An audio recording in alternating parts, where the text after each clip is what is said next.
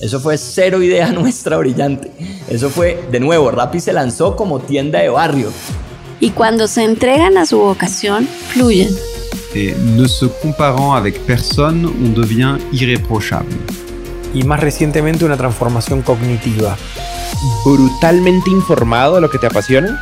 Es una actitud frente a la vida. Yo soy lo que yo creo que tú piensas que yo soy.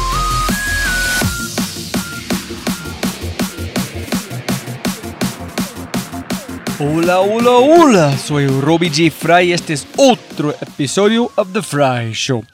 Este podcast es una celebración de personas que no aceptan la vida tal como es, la abrazan, la cambian, la mejoran y dejan su huella en ella. In the words of Steve Jobs, they leave a dent in the universe. Esta es una cápsula de tiempo en donde yo pueda aprender sobre sus mindsets filosofías e historias y compartirlas con ustedes. En las palabras de Larry King, me recuerdo a mí mismo todas las mañanas. Nada de lo que diga este día me enseñará nada. Entonces, si voy a aprender, debo hacerlo escuchando. Y el mindset que estamos escuchando hoy es Carlos Ángel. Carlos es ex gerente Uber y founder y CEO de Jobs. J como Yuka o B grande Z. Jobs tiene la misión de acabar con el desempleo juvenil lanzando una app para conectar jóvenes con trabajos no calificados por horas. Ellos lanzarán el beta en Medellín al final de este año 2022. La página es www.jobs.app. J como o B grande z.app jobs.app. Pero antes de todo, un poco sobre Jobs. En las palabras de Carlos, el desempleo es alto en la población de 18 a 28 años y ellos son los nativos digitales. Sentíamos que había que repensar el trabajo, no verlo como monolito, sino como algo fraccionable al máximo posible. Entre más arriba en la pirámide laboral es menos relevante, pero para la base la base de la pirámide es aún más disruptivo, sobre todo para un país en cuya base está la mayor parte de la población. Allí están los empleados rasos, los independientes, y ellos, ellos necesitan flexibilidad para tener una movilidad vertical. End quote. Este es episodio 70 de mi podcast, pero remastered para realzar su verdadera gloria. El original se publicó el 25 de abril 2018, creo. Y el valor de este episodio aún se mantiene cuatro años después. No estoy seguro por qué, pero eh, es un episodio que pasó, ¿cuál es la palabra? Ah, desapercibido. Probablemente porque Carlos estaba muy, muy, muy por delante de la curva en casi todo. Zoom, Scrum, Growth, Storytelling, Visión, tecnología, mucho, mucho más. Colombia, LATAM, la audiencia no estaban preparados para su mindset. Por eso, amigos míos, tuve que reproducirlo y compartirlo una vez más. Las lecciones de este podcast son fuego, fire. Algunos de los aspectos más destacados de este podcast incluyen al PIB y el marketing o guerrilla marketing o marketing guerrilla, la verdad sobre Scrum, Medellín siendo un líder mundial en Uber, storytelling, arquetipos, big ball bets y mucho, mucho más. Carlos es una de las personas más elocuentes y sabias que he conocido. Cada respuesta y decisión que toma son pulidas y moldeadas antes de la entrega o la respuesta. Respuesta. Existen muy muy pocas personas capaces de hablar con tanta precisión. Tal vez sea por una confluencia de ideas occidentales y orientales, o tal vez por ser una parte central del folclore de una de las startups más importantes del mundo durante su momento más violento y hermoso. De cualquier manera, este podcast es atemporal. Si es la primera vez que escuchas el podcast, bienvenido y muchas gracias. Espero que aproveches esta oportunidad de inscribirte al podcast en Spotify, Apple, Amazon, Google o tu player favorito. No olvides, si este podcast te parece espectacular, hay otras cosas espectaculares que puedes encontrar en thefryshow.com. The newsletter, convertirse en un miembro de The y obviamente si quieres acceder a los libros, podcasts, personas y lo demás que mencionamos en cada episodio, puedes encontrar todo en thefryshow.com. Si escuchas con frecuencia y eres parte de una empresa, ¿por qué no pruebas Quinto? Change Matterment Built on Mindset. Sí, sí, sí, escuchaste correctamente. Change Matterment, not Change Management. Es hora de enfocarse en lo realmente importante, haciendo que el cambio sea emocional, escalable y medible. Cambie tu mindset y cambie tu destino. Quinto.ai, K-I-N-N-T-O.ai. Con ese dicho, arrancamos con el show. Te presento episodio 189, El Ojo del Huracán, con el founder y CEO de Jobs, el genio y maestro Carlos Ángel. Carlos, siempre arrancamos de la misma manera, que siempre se puede ganar más plata, pero no más tiempo. Entonces, muchísimas gracias. No, muy de, muy de acuerdo con eso, entonces muchas gracias. Fue muy complicado encontrar información sobre vos. ¿Quién es Carlos en este momento? ¿Qué has hecho? Y ¿Quién soy yo? Yo creo que soy un gerente que he llegado a ese rol de una manera muy atípica porque no estudié para él en el pregrado y fue más por fracasos que terminé volviéndome una persona más pragmática y el pragmatismo me llevó hacia los negocios, específicamente mercadeo, porque sentí que pues era la manera más fácil de tener un impacto y una profesión eh, estable. Entonces así fue como llegué a lo que hago hoy en día, que es gerencia y específicamente mercadeo. La juventud fue aquí en Medellín, y finalmente me fui a los 18 años, una vez me gradué del, del, bachillerato y estudié la carrera por fuera, en Australia. Entonces fue un cambio muy drástico. Finalmente terminé volviendo a Colombia por unos años trabajando acá en empresas públicas y privadas y después me fui para Estados Unidos otra vez a estudiar un MBA en la Universidad de Chicago. Estuve allá unos años después trabajando volví a Colombia por el camino de la consultoría y terminé quedándome en Colombia haciendo emprendimiento de tecnología propios. Y después de eso terminé siendo contactado por las personas de Uber y fue así como terminé siendo el gerente general de Uber, primero aquí en Medellín y después en Colombia. Y ya estamos en ese momento, eso fue hace dos años y desde dejar ese cargo He estado otra vez en proyectos propios, dando conferencias que me gusta mucho hablar en público. Y también tomando un sabático, llamémoslo vacaciones largas y pensando qué y dónde quiero vivir la siguiente etapa de mi vida. Como te dije, para mí no fue un proceso lineal ni planeado porque no fui de las personas que tuvieron la fortuna de encontrar su profesión o vocación cuando estaban en el colegio. De pronto tuve un amigo que terminó siendo un golfista profesional muy famoso, uno de los deportistas más exitosos en la historia de Colombia, y él desde muy pequeño sabía que quería hacer eso. Ese no fue mi historia. Como te dije, yo fui más romántico de pequeño, así que soñaba con ser de todo, mucho con temas de viajes, ¿no? Eh, poder viajar, poder escribir, un outlook más romántico, como te dije. A medida que evolucioné me fui volviendo más pragmático, eh, me metí más al tema de la data, le empecé a coger cariño a cosas que no le tenía cuando era joven, como por ejemplo los números y a despertar la capacidad analítica del cerebro. Y todo eso fue después, la verdad yo de pequeño no sabía que eso me iba a llamar la atención. Fue una sorpresa y fue una sorpresa que salió por necesidad, porque en algún momento me tocó trabajar de verdad y aprender a, a, ver cómo se puede salir adelante en un mundo muy competitivo, muy global, y eso fue tarde, eso se me despertó muy tarde, más allá de los 25 años. Porque antes de los 25 años yo en la carrera pues estudié muy liberal arts, filosofía, estudios internacionales, estudios políticos, etcétera, etcétera, etcétera eran, eran otro tipo de materias.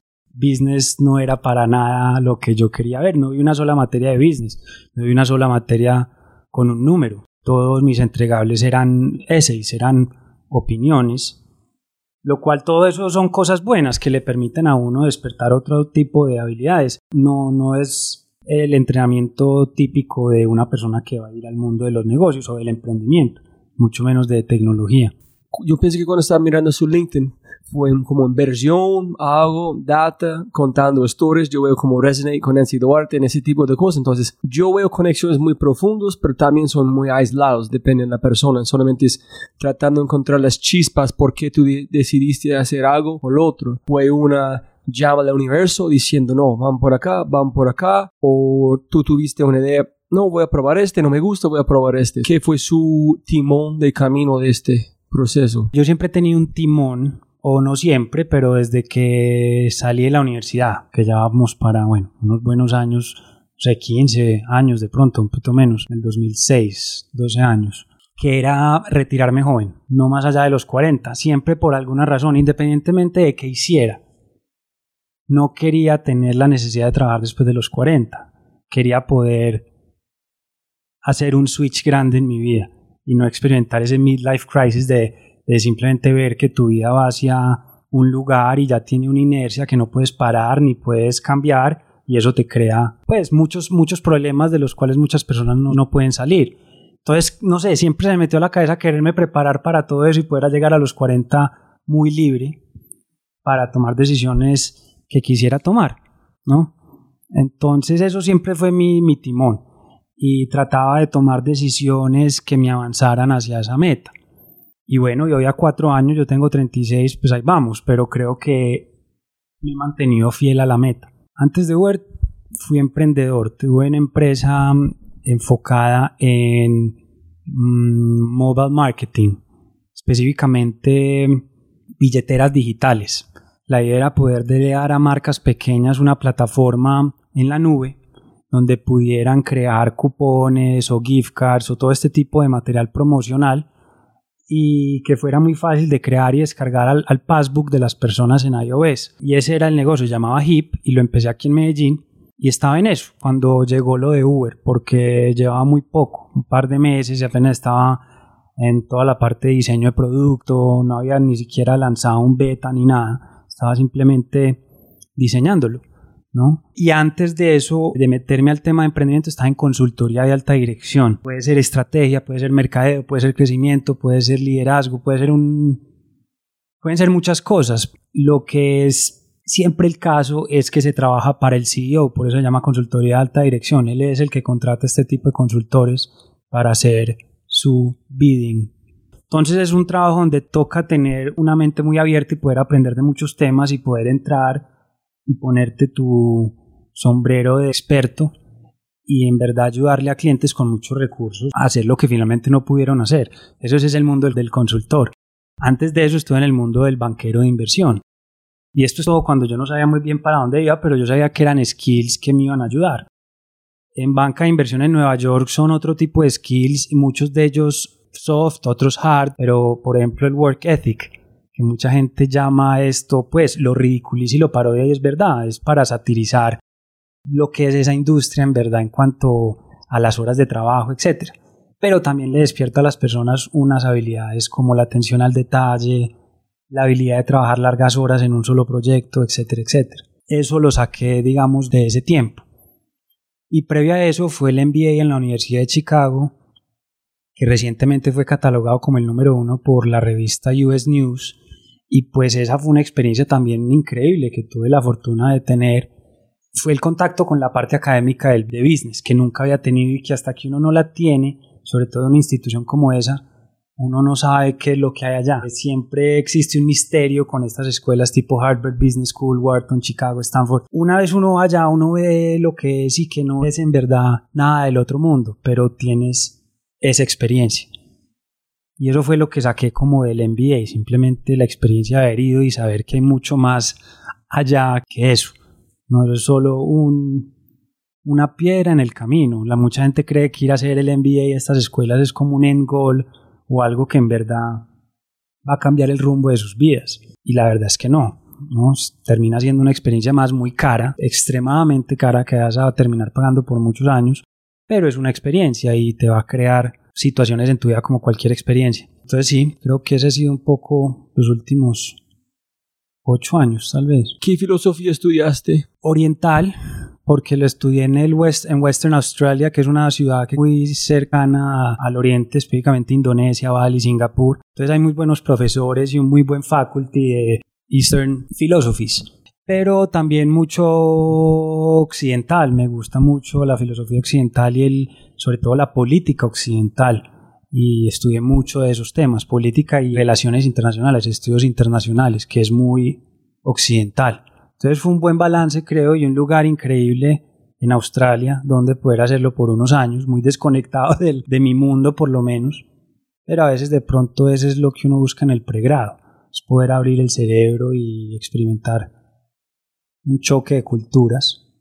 Y eso fue para mí mi universidad, pues mi college. Tú dijiste que no escogiste una ruta en particular, pero se parece que tú estás como pensando en una pesa poniendo las pesas en ambos lados, como cuando quieres invertir, no quieres algo que es pesado muy lado, en un lado, necesitas un poquito de cash heavy, un poquito que es como riesgo, entonces es como poniendo filosofía, negocios, consultoría, entonces se parece sin, no sé estás presente consciente, pero es un super balance tener este conocimiento antes de llegar a una empresa como Uber, ¿no? Sí, fue, fue sin querer queriendo, pero sí, porque mm, terminas con un toolkit muy fuerte para poder hacer muchas cosas. Pero sí, no fue planeado para nada de yo decir, no, voy a fortalecer mi parte humanística para después meterme al mundo de los negocios. Cero, cero, cero. Fue más que hoy en día, yo creo que todo el mundo hoy en día es un, está en el mundo de los negocios. Así solo tengo un Instagram. Le va a tocar entender cómo funcionan las cosas. Y una vez las personas empiezan a entender cómo funcionan las cosas, van a querer entenderlo más. Y ahí es donde empieza todo ya es una cuestión de cómo lo haces, bien sea académicamente o, o empíricamente, pero casi todo el mundo tiene esa sed de querer entender más cuando ve que es por ahí. Y hoy en día con internet y la habilidad de crear comunidades y lo fácil y rápido y barato que es crear negocios o conseguir trabajos o cambiar carreras, todo el mundo está finalmente en los negocios, de alguna u otra manera. Y hay mucho más, más donde meterse dentro de eso podrías desde hacer un e-commerce para vender tal producto muy nicho de tu pasión hasta cualquier otra cantidad de cosas. Es en un sentido mucho más complicado, tantas cosas que pueden hacer. La universidad no es la respuesta, ni no es la incorrecta.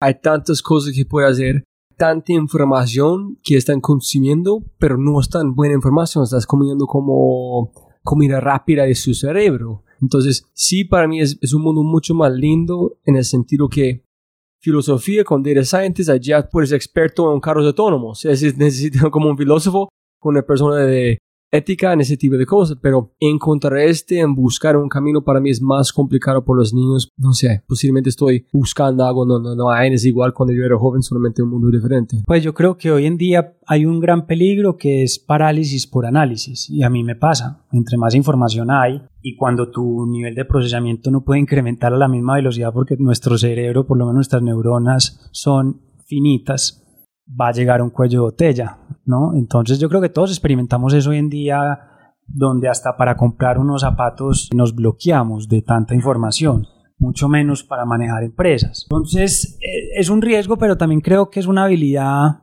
que hay que enseñar y cultivar, que es la productividad, es cómo organizarse. Creo que hoy también existe la capacidad, el software, los procesos, el conocimiento, para que la gente se organice de una manera que finalmente no existía hace unos años. Y yo a veces no entiendo cómo generaciones anteriores hacían las cosas, manejaban las empresas. Entonces, sí, se puede ver por los lados buenos y los lados malos, pero yo creo que finalmente hay que darlo por el lado bueno porque no tenemos opción de retroceder el reloj. Entonces, creo que todos estamos en eso. Todos estamos buscando un timón y un rumbo. Y la gente los saca de muchos lados, pero yo creo que el timón está en tu interior, es el único en verdad lugar donde está eso. Para llegar a eso hay que dedicar tiempo, ¿no? Hay que dedicar tiempo, tener momentos de downtime en la vida para poder como reflexionar, take it y ver si es un cambio, no. Tener tiempo, tener tiempo, porque cuando todo el día estás, digamos, eh, ejecutando, nunca tienes tiempo de verdaderamente reflexionar. Y no es que sea nada difícil de hacer, simplemente toma tiempo de llevar a cabo y de poder encontrar qué es lo que en verdad te motiva y creo que por ahí sale mucho, es en verdad que es lo que lo motiva a uno. Creo que eso es mucha la, la, la fórmula. ¿Practicas meditando o algo? Sí, sí, sí, he tenido una práctica de meditación hace muchos años eh, de distintos tipos y he tratado muchas cosas. Creo que, en mi opinión, pues está un poquito overvalued, no, ¿cuál es la palabra? Como... ¿Sobrevalorado? Sí, mucho hype, mucho, mucho hype. ¿Piensas? Sí, creo que todo un negocio alrededor de la yoga y la meditación que hoy en día vale billones y billones de dólares, que ha hecho que se convierta en algo muy extraño para mí, ¿no? Desde venta de diademas para hackear el cerebro y poder monitorear tus ondas cerebrales hasta colchones para sentarse que valen 80 dólares en Amazon y poder meditar. O sea, una serie de, de, en verdad productos que se me hace muy particular. Yo lo que pienso con la meditación es que es parte de un estilo de vida. Pero si tú estás comiendo mal o estás estresado, tienes un trabajo que no te gusta, o estás viviendo en un lugar que no te gusta o que no es sano el, el ambiente, entonces la meditación en verdad no está haciendo nada a la hora de la verdad. Puede ser una amplificación de los problemas, no al revés. Una forma de escape, finalmente. En vez de tackle your problems, si en verdad los tenés, estás por allá tratando de llegar a ellos por otro lado. No sé, yo no lo veo como un escapismo, nada de eso. Lo veo como un componente más de un día integral y placentero, en el que uno puede balancear el cerebro con momentos rápidos y generación de ideas, con momentos más lentos y de reflexión o quietud. Sí, es difícil. Parar la mente es difícil y, y es técnica, como muchas cosas en la vida, es mucha técnica y si la gente hoy en día con tanta información que hay encuentra la que es, creo que lo puede lograr hacer. ¿Y cómo llegaste a Uber? ¿Ellos llamaron a vos o tú estabas buscando? Ellos me buscaron, ellos buscaban gente emprendedora en tecnología, tenían un modelo muy interesante que era expansión hiperlocal. Entonces eran muy corporate heavy eh, al llegar y montar gerencia general y gerencia pues de todo en ciudades. En Colombia pues en Medellín y en Bogotá al principio habían dos gerencias generales porque la filosofía de ellos era que la ciudad era el centro del negocio y que tenía que haber un gerente general por ciudad. Y eso era muy costoso, era muy difícil por la parte de recruiting y de conseguir todas estas personas en cada una de estas ciudades pero creo que ese fue finalmente el gran turbo de Uber. Yo siempre le digo 600 startups. Me hubiera gustado escribir un libro que llamaba simplemente 600 startups, porque eso era lo que era Uber. Uber era eso. Era 600 startups, cada una con un CEO, cada una con un PNL, y eres el motor de Uber. ¿Tú arrancaste con Patrick? Creo que él era un launcher. Habló conmigo cuando ellos lanzaron en, en Bogotá con tres carros y que está buscando un CEO o como gerente para Bogotá, dijo, todos han pasado un test que es el normal, que tiene maestría, etc. Pero nadie puede pasar un test que es, mira, tenemos esta cantidad de carros en este espacio, empezando a llover algo así, es este tiempo de día, aquí es su información, ¿qué hacemos? Nadie puede pasarla como la, la data en real time, como...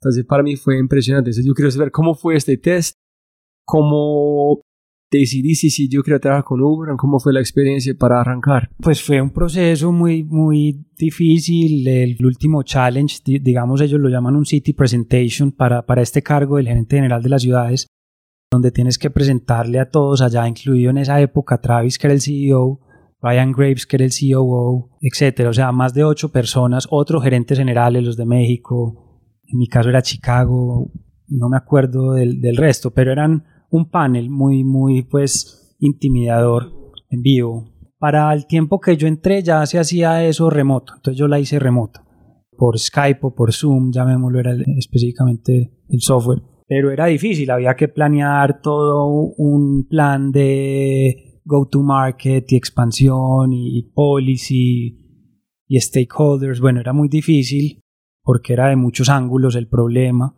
Pero bueno, no, les gustó como lo, lo, que mis ideas y por donde quería meterme en Medellín con Uber y, y fue increíble cuando me ofrecieron el puesto, fue increíble, yo estuve muy contento. ¿Estás esperando, tú pensaste que vas a lograrlo? ¿Vas a como tener este puesto o estás pensando, no sé si... Sí, yo no sé, uno no sabe hasta el último momento y hay más candidatos, pues a un puesto de esos aplican muchos candidatos y todos calificados, finalmente no va a aplicar nadie que no sienta por lo menos alguna posibilidad de obtenerlo.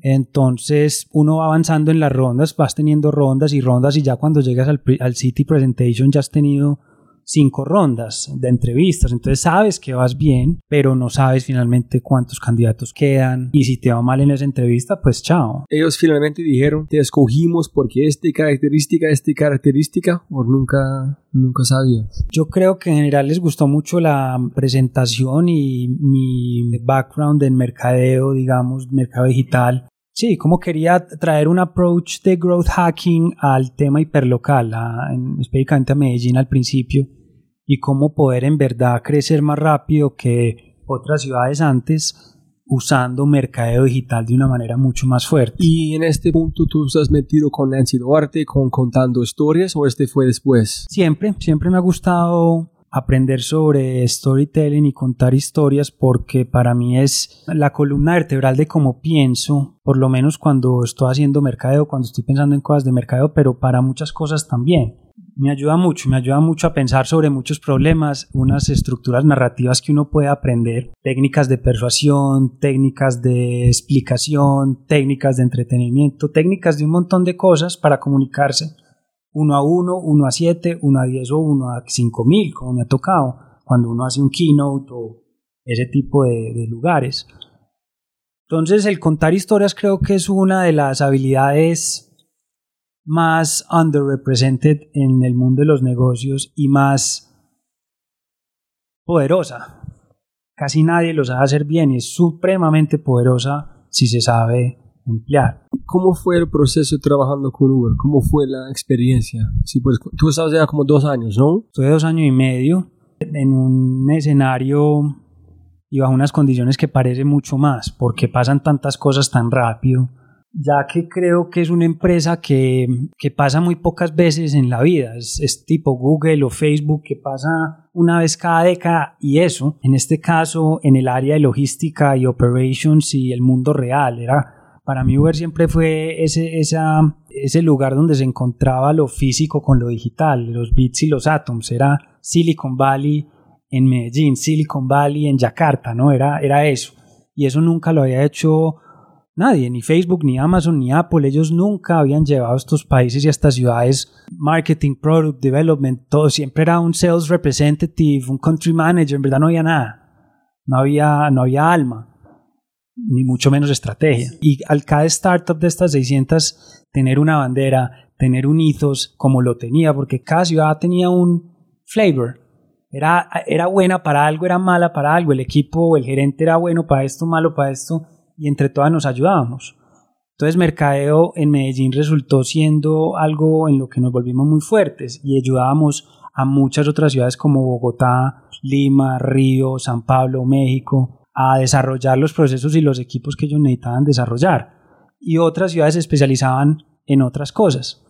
Y esto fue orgánico, esto no fue algo planeado, pero simplemente al llevar todo a la periferia, la creatividad, el hustle, todo estaba en la periferia, con un core muy fuerte en San Francisco, en Silicon Valley.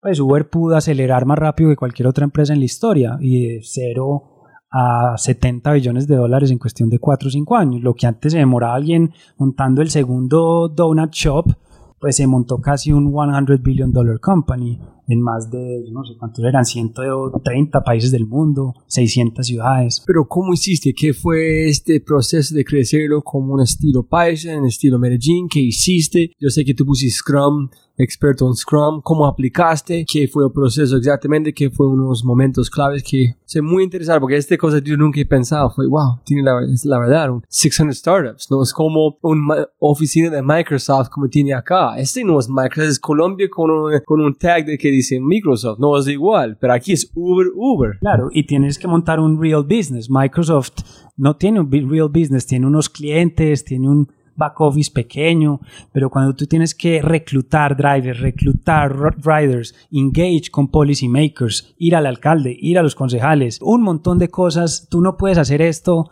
remotely. Tú no puedes hacer esto con un equipo de tres personas gringos. No, tienes que montar una super cosa en cada lugar para que esto tenga un chance de funcionar. Y esto es incompetencia, porque en la época que empezamos no había competencia, no había ni Rappi, ni Cabify, nada. Entonces, quitando el tema de la competencia, ya era muy challenging crecer esa empresa y pues llevarla a los números que se quería llevar.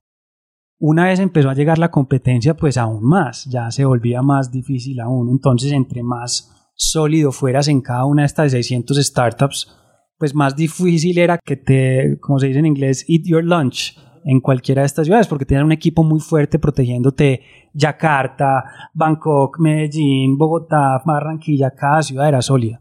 Entonces fue muy especial, creo que eso de Uber. Después se fue perdiendo, después se fue perdiendo cuando todo se salió un poquito de control por la velocidad y simplemente el tamaño y lo rápido. Bueno, el clímax, el clímax de esa época llegó, como todo tiene que llegar. Y hoy en día ya eh, ese modelo cambió, donde están mucho más centralizados de lo que empezó siendo. Entonces hubo un pullback muy grande al punto de que se vendió China, se vendió Rusia, hoy salió la noticia que se vendió Southeast Asia, ¿no? Entonces sí hubo un pullback, definitivamente, y creo que es para invertir y enfocarse en otras cosas como self-driving cars, eh, carros voladores, otros mercados, Uber Eats. Ah, sí, pero para tu pregunta también quiero llegar, que cómo lo logré. Sí, fue difícil porque yo, bueno, yo había hecho el MBA en la mejor escuela del mundo. Había hecho consultoría alta dirección, entonces le he enseñado a los CEOs cómo hacer management. Yo, se supone que tú ya sabes hacer esto, pero cuando llegas a una situación en la que todo crece tan rápido, nada funciona de lo que has aprendido, nada, nada. Literalmente no puedes hacer las cosas como si estuvieras manejando un Bancolombia o porque vas a una velocidad muchísimo más rápida de lo que van esas personas y tienes muchísimos menos recursos. Muchísimos menos recursos. Entonces, eres un billion dollar company en cierto, en cierto sentido, pero en otro sentido literal eres una cosa de garaje. Entonces, ese gap como gerente y líder es muy difícil de cerrar. Y lo haces creo yo hoy en día es con Scrum y aprendiendo cómo ser un gerente ágil y cómo administrar cada dimensión de un negocio de manera ágil, que todo concuerde entre sí. Y eso te da un chance de poder manejarlo todo y estar encima de todo. Primero, ¿cómo encontraste vamos a usar Scrum? ¿O fue recomendación de Uber? ¿Cómo manejaste en la parte como física o la parte digital? ¿Qué herramientas usaron entre la empresa? ¿Fue escogieron como de Uber o de vos tú escogiste? ¿Entuviste, ¿Cómo escogiste tu, tu equipo? Sí, tenía muchos componentes. La verdad fue idea mía. Uber en esa época no tenía un estilo oficial de management. No, nada, cada manager hacía como lo habían enseñado, bien sea en el business school o en su trabajo anterior, su empresa, su banca de inversión, su consultoría. Cada uno hacía las cosas como quería, cada uno manejaba el project management como quería, usaba el software que quería, las reuniones las hacía cuando quería, a las horas que quería, el coaching como quería, todo era como quería. Como es en la mayoría de empresas, la verdad, la gente hace las cosas más o menos como sabe hacerlas, los gerentes, pero nadie les da un sistema riguroso de management que tienen que seguir casi que minuto a minuto para manejar el barco. Entonces eso no existía en Uber y llegó el punto en que yo sentí que yo lo necesitaba si no, no sabía cómo iba a lograr que esto funcionara. Se me estaba saliendo de las manos improvisando. Entonces un día, mm, un periodo de planeación entre semestre 1 y semestre 2 de mi primer año, me tomé mucho tiempo y, le dije a mi equipo como no va a volver a la oficina como en tres semanas, literalmente me voy a encuevar y lo que quería hacer era crear un modelo ágil utilizando metodologías de Scrum del mundo de ingeniería de software, pero poderlas masajear y cambiar de cierta manera para que funcionaran en cualquier escenario, ¿no? bien sea mercado operaciones, eh, cualquier cosa, optimización, loyalty, cualquier equipo que se te pueda imaginar tiene que funcionar, tiene que ser algo más general, algo que no sea tan técnico, que no exija tanto detalle, que sea for dummies, que funcione para una empresa con 20 year olds, porque Uber era una empresa de puros 20 year olds y había que organizarlos, eran muchos, muchos gerentes muy jóvenes y había que organizarnos. Entonces me metí mucho al mundo de Scrum, me volví un mega Scrum Grandmaster dentro de Uber, entrené muchos equipos de Scrum en Uber. Muchos países se volvieron Scrum, toda la gerencia, o sea, top-down Scrum en Uber después de haberse implementado en Medellín. Primero Colombia, Colombia a los seis meses de Medellín se volvió todo Scrum, todo Colombia, todos los equipos sprinteaban a la misma hora, el mismo día, de la misma manera usando el mismo software, de la misma... Todo era igual, era un sistema unificado de management. Eso primero pasó en Colombia, pero después pasó en Brasil, en la India, en México, en Perú, en Panamá. Pero encontraste esta respuesta durante su incubación, que allá hay es que pueden funcionar para nosotros. Y Scrum, explicarnos muy rápido para gente escuchando que no saben qué es. Creo que Scrum para el latino es muy, muy difícil, porque lo más importante para Scrum es la puntualidad y la seriedad con las reuniones. Creo que para el workplace latino a veces las reuniones son muy, muy ineficientes. La gente llega tarde, mucho, mucho small talk, la gente no llega al punto, no hay suficiente conflicto, no hay objetivo, no hay conflicto a veces sano, o sea, argumentos distintos, opuestos y manejar eso de una manera sana, o sea, ese clash of ideas, hay mucho groupthink en las reuniones en, en los países latinos. Entonces, eso lo hace muy difícil, porque todo el tema de Scrum es alrededor de una serie de reuniones, las reuniones sagradas, llamémoslas, y esas reuniones son las que te permiten mantener la burocracia a un mínimo y crear un ambiente en el que las reuniones son las que son a las horas que son y no más, no hay más reuniones, esas son las que son, ¿cierto? Y ese es el primer paso, la verdad, cuando uno le da a todo el mundo control, back control sobre su calendario y sobre este tema en las empresas donde se empiezan a poner reuniones willy-nilly para todo sin ningún método y cada reunión de estas de una hora o dos horas son ineficientes. Entonces cuando tú sumas todo eso, en verdad no es sostenible, menos cuando una empresa está teniendo la atracción de Uber, no es sostenible. Si lo manejas así te vas a estrellar por mil lugares. Entonces te toca ser mucho más metódico, data driven, ágil. Y ese es el sistema de, de Scrum que, que diseñamos en, en, Uber. Pero ¿cómo encontraste a Scrum menos de otras metodologías, otras ideas, otros procesos? Porque dice, este yo pienso, o este yo sé, o este yo me imagino que van a funcionar para nosotros. Pues a mí siempre me ha gustado mucho el mundo de tecnología y antes tenía esa empresa de, de tech. Entonces conocía Scrum de Software Development, sabía que era algo que ya habían utilizado en esa industria para manejar la complejidad de los proyectos y poder reducir el margen de error y bueno, todo lo que sucedía cuando los proyectos de software grandes se manejaban de manera tradicional, que se le dice waterfall, que es cuando los entregables duran mucho entre sí, son cascadas, cada entregable es ¡fuf! otro entregable, ¡fuf! y es casi un vacío literal el entregable porque donde no funcione son months de, de wasted work, la gente está upset, o sea, es mucho riesgo cada uno de estos drops del waterfall porque estás tomando demasiado tiempo entre research, design y development. Entonces, cuando aceleras todo ese ciclo es cuando empiezas a ser mucho más ágil. Y el ciclo, literalmente lo que te demoras en ir, un ciclo entero es lo que se le dice un sprint. Entonces tienes que definir qué tan largo es ese sprint dado tu negocio, qué tan rápido quieres ir, cuántos recursos tiene, qué estás tratando de hacer. Te dice si quieres hacer que este ciclo sea cada dos semanas, cada semana, cada mes, etc. Entonces, Scrum, Kaizen, Ágil, todas estas palabras terminan siendo lo mismo. Y el sistema que implementamos en Uber es bastante diferente al que sería un Scrum clásico de development de software. Entonces es con trial and error, es mucho experiencia. Y lo que me dio Uber fue la posibilidad de probarlo, de probar esta idea de reorganizar equipos a este nivel usando metodología Scrum, creo que no se había hecho, la verdad, en una empresa de ese tamaño, por lo menos en Latinoamérica. Entonces simplemente la oportunidad de poderlo hacer y ver qué funcionaba, qué no, arreglar, arreglarlo. Y el tweaking de esos equipos fue lo que finalmente creo que fue muy valioso. ¿Cuánto tiempo demoraste de la implementación y cuánto tiempo demoró su equipo para construir los hábitos, para usarlo de verdad, para tener información suficiente rápida para medir? Listo, vamos a probarlo, no sé qué van a pasar. Entonces, ¿cuánto tiempo para los hábitos? ¿En cuánto tiempo para tú dices, uy, pucha, está funcionando? ¿Qué calidad? Fuera muy bueno acá, la verdad, en Medellín era un gran equipo y aprendieron muy rápido. Yo diría que en, en menos de 60 días ya estaban con un hábito bueno pues con un cambio drástico literalmente muy notable.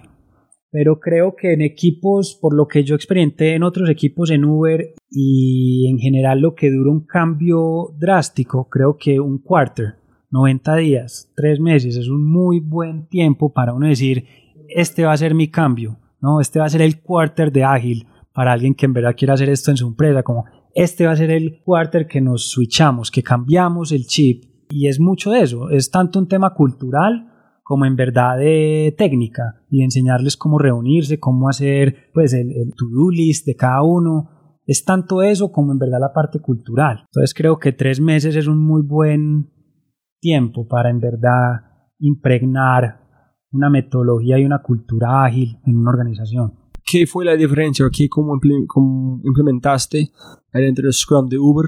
Menos de un Scrum típico normal de desarrollo de software. Y dos es, yo entiendo completamente cómo se siente cuando cosas están saliendo de su control de los manos. Cuando, después de esta impregnación de 60 días, empezaste a disfrutar su trabajo más porque tuviste una manera de controlar este carro, en la gente usándolo sintieron igual como feliz que, uff, con esta metodología finalmente tengo control de mi trabajo, puedo medirlo, estoy disfrutando, trabajando Uber más, no están velocidades es un Lamborghini con control menos de un carro con un loco manejando. Fue impresionante, pues nos permitió llegar a donde llegamos. Literalmente después de ese cambio triplicamos las ventas, ya muy, eran ventas muy buenas, se triplicaron en menos de tres meses y reducimos el headcount a la mitad porque la gente se movió mucho de equipos a otros países, a abrir otras ciudades, a equipos en San Francisco, entonces le queríamos dar la oportunidad a la gente de tener eso y esto nos permitió reducir headcount en 2x, o sea, la mitad,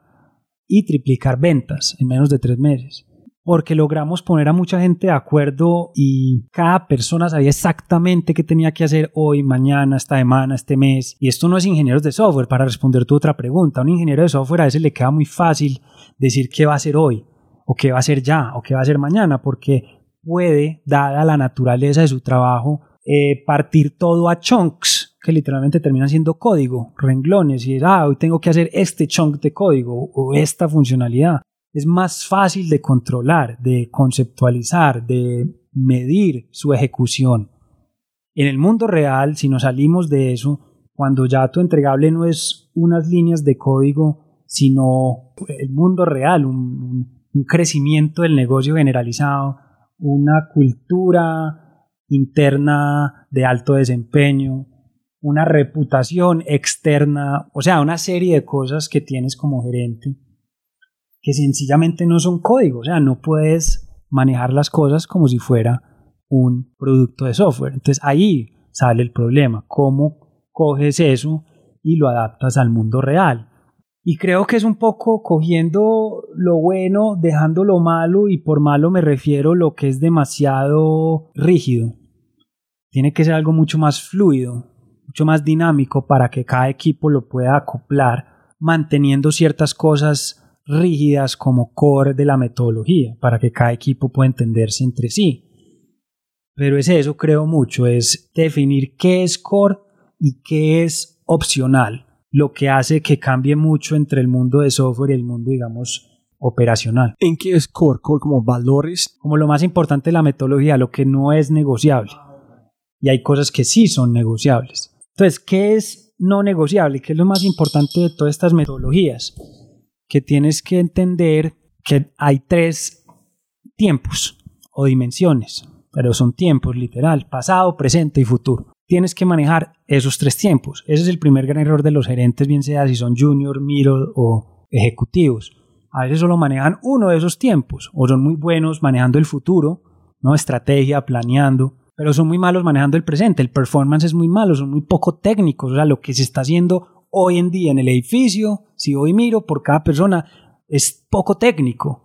No está bien hecho si yo en verdad lo analizo. Entonces ese presente, si es una reunión, si es lo que sea, el presente no está bien y el pasado pues también tiene unas cosas que uno tiene que manejar del pasado. ¿Qué pasó? Los números, toda la data pues finalmente es pasado porque la data no es predictiva, entonces todo el tema analítico es del pasado, todo el tema de los procesos de las personas de qué están haciendo, para dónde van, de dónde vienen, cuál es la trayectoria profesional de las personas, eso es pasado. Entonces es manejar los tiempos, ser balanceado y entender dónde están las cosas entre pasado, presente y futuro. Así es como yo veo lo más core de estas metodologías. Y una vez uno entiende eso, uno dice, ok, en esas tres dimensiones de tiempo, yo voy a poner bolas en el aire, como dicen balls in the air. Bueno, uno tiene bolas en el aire, simplemente que uno entiende que hay ciertas bolas que están como por aquí en el pasado, ciertas que están en el presente y ciertas que están en el futuro. Tienes que manejarlas todas entendiendo sus diferencias. Y así es como uno empieza y creo que al llevar eso a una plataforma como Trello, que es la que utilizábamos, que te permite tener todo esto en una manera muy visual, puedes crear como columnas donde pones cartas y estas cartas son las bolas en el aire, llamémoslo, y cada columna es una dimensión entre pasado, presente y futuro. Y nosotros lo llamamos con otros nombres pues más técnicos para no confundir a las personas, pero los nombres eran backlog, el pasado, sprinting, que era el presente, y don, que era el futuro, porque ese don nos también servía como punto de partida para lo que venía. Si era optimizar lo que ya se había hecho, algo que salía nuevo totalmente de algo que ya se había hecho. Eso es lo primero que creo que uno tiene que hacer, es saber muy bien si tiene algo en el backlog, o sea, algo que tiene ahí pero todavía no es crítico, si algo está en sprinting, es decir, se está haciendo en el ciclo activo de trabajo y alguien me va a medir el desempeño, o sea, esto es valioso. Cada trabajo que se hace tiene que ser valioso y tiene que medirse por alguien y alguien le tiene que dar una crítica de alguna clase a la persona que invirtió esas horas dando ese entregable. Y eso no pasa en las empresas. La gente, como no sabe lo que está haciendo en la mayoría del tiempo, porque nadie está sprinteando ni nadie está haciendo Scrum, improvisando todo el día y no sabe qué es lo que está haciendo en ese momento del tiempo, no está traqueando su tiempo, en qué se le está yendo el tiempo. Entonces creo que a la gente le da mucha felicidad cuando eso cambia, cuando su trabajo, así no sea un trabajo técnico como ingeniero de software, adquiere tanta claridad sobre lo que lo va a llevar a la situación actual, a sus metas de desempeño, a donde quiere llegar. Cada equipo tiene un board, cada equipo tiene una tabla. ¿En cuántos equipos? En Colombia en un momento llegan a ver que, mm, no sé, 10 equipos, pronto un poco más. Todos sprinteaban, sprintear es este ciclo de trabajo. Todos se reúnen al mismo tiempo, mejor dicho, es como si en el edificio de tal empresa todo el mundo se metiera a una reunión al mismo tiempo, a la misma hora, el mismo día, siempre. Eso es la reunión de sprint. Eso es casi que el reset. Nosotros lo hacíamos cada semana, pero se podría hacer cada dos semanas se podría hacer cada mes, depende de qué tan rápido quiera ir la empresa. Pero es un momento de resetear, un sprint. Es cuando uno dice qué se hizo, quién lo hizo y cómo se hizo. Es esa oportunidad de dar crítica, feedback, de corregir el rumbo. Pero ¿qué es la diferencia entre este y solamente enviar un correo? Oye, esta semana yo hice este, este, este. ¿Qué es la necesidad de una reunión presencial o en vivo, menos de solamente recapturar la información en un correo? Tiene varias ventajas. Una creo que es la interacción del equipo. Una vez las personas empiecen a tener estas reuniones muy productivas, muy coreografiadas, empiezan a disfrutarlas mucho porque es una reunión donde todo el mundo está conectado, está presente, no, es una reunión así, no es una reunión donde la gente está en el laptop, eh, daydreaming, solo alguien está hablando, el jefe, o no, no es una reunión así, una reunión donde el equipo te está llevando a juicio en cierto sentido de lo que dijiste que ibas a hacer y acá todos tenemos un récord de lo que dijiste que ibas a hacer y lo que necesitamos que hagas y todos sabemos dónde está lo que estás haciendo dentro de lo que todos estamos tratando de lograr. Entonces creo que es una gran oportunidad en una hora, hora y media que se demoraban esas reuniones de poner a todo un equipo on the same page y de llevar una, una accountability impresionante a cada cosa que hacías. Bien sea un copy para una app de Facebook, llamémoslo en un equipo de mercadeo. Cuando llegaba la persona a presentar eso, una reunión de estas, pues tomaba orgullo de lo que había hecho toda la semana, lo que pensó, cómo lo expresó, la imagen que escogió, la data que recopiló. Todo eso lo quería mostrar al resto de sus compañeros para mostrar que él estaba haciendo pues su trabajo bien. Entonces todo eso te lo crean esas reuniones que no te da un email. Entonces fue más o menos también como una presentación en un sentido para cada persona de orgullo. Claro. Mira que yo he hecho, contando una historia, no solamente diciendo estoy trabajando en esto, no, mire que hemos hecho, encontramos este, pensamos este, hablamos con esta persona, ¿qué opinan? Sí, es, es un show en tela absoluto para las personas, es un momento para las personas lucirse entre sus pares, con su jefe, con su, el jefe de su jefe, porque en un sprint siempre hay un Scrum Master que termina siendo el subgerente y un Product Manager o un General Manager, un líder que es el jefe del Scrum Master. Entonces siempre tienes el jefe de tu jefe, también está ahí. El, el Scrum Master es el especie de sargento, es el lieutenant, es el que maneja la reunión, los tiempos, que nadie se esté pasando y el manager pues es más hands off y en verdad los que llevan la reunión son las personas, mostrando y diciendo qué hicieron y qué van a hacer la siguiente semana en un ambiente donde todo el mundo tiene muy claro cuáles son las metas estratégicas de ese momento. Entonces, en estos sprints estas personas escogen qué quieren hacer, cada persona escoge su trabajo, el trabajo no es asignado, el trabajo es escogido por ellos mismos en estas reuniones, con supervisión obviamente del Scrum Master y del líder del sprint del equipo. Y es una, sí, es una manera diferente de hacer todo, la verdad, era muy iconoclástica, incluso dentro de Uber, al principio era muy diferente a lo que la gente hacía, la gente no entendía lo que estábamos haciendo, éramos los rebeldes dentro de una empresa, una empresa ya rebelde, pero finalmente se dieron cuenta que, que sí, que ese era el camino, que era completamente una reingeniería absoluta de lo que es administrar un negocio, un negocio de estos. ¿Y cómo Uber era capaz de identificar, uff, qué están haciendo esta gente en Medellín? Vale la pena que tenemos que aprender, porque para mí un valor pensando que has dicho sobre 600 startups, es 600 maneras para aprender. Para, uy, ese es el mejor, aplicamos acá, acá, acá. Entonces es, es como una universidad constante, menos de una ese es como, como panóptico, es más, mucho más libre. ¿Quién fue, wow, qué están haciendo Carlos o este grupo Medellín? Vale la pena investigar. En Uber, eh, finalmente lo que primero llamaba la atención eran los números, claro. Si te iba muy bien, como todo, la gente empezaba a ver qué estaba pasando allá. Y después la cultura. Eh, allá en Uber lo medían como NPS, internal NPS, qué tan felices estaba tu equipo, qué tan bien te calificaban. Y esas dos cosas en Medellín eran muy positivas. La gente estaba muy feliz en su trabajo y sentía mucho se sentía muy apoderada. Mm, otra cosa que hacíamos en Medellín es que era un equipo 100% remoto y después eso se llevó a Colombia. Entonces los sprints se hacían todos por Zoom. Eh, ciertas personas podían ir a la oficina si querían y conectarse en la, en la sala, pero el que no podía hacerlo desde su celular. Entonces nadie tenía que estar en ningún lugar a ninguna hora. Solo tenía que estar en esas reuniones siempre conectados así desde el celular. Esa era la única regla. Creo que eso fue lo que llamó la atención y después estrategias creativas de mercadeo que nos inventamos acá, riesgos muy grandes porque pues no teníamos mucho que perder, éramos una ciudad chiquita dentro del universo de Uber, el mismo Colombia era un país pues, mediano dentro de Uber, el mismo Latinoamérica es como el backwater de Estados Unidos donde la gente más allá de México no sabe muy bien qué, qué hay, incluso dentro de Uber, Travis nunca vino a Latinoamérica en todo el tiempo que fue CEO, ni Ryan Graves el segundo, ni el tercero, o sea, en verdad para ellos lo que pasaba de ahí para abajo era lo tenían unos general managers allá que ellos se veían por Zoom, pero no tenían más idea de eso. Y llegó a tal punto Latinoamérica que se volvió más grande que el negocio en Estados Unidos y Canadá de Uber. Latinoamérica se volvió y es la región más grande de Uber y la más rentable y en la que la posición competitiva es más sólida.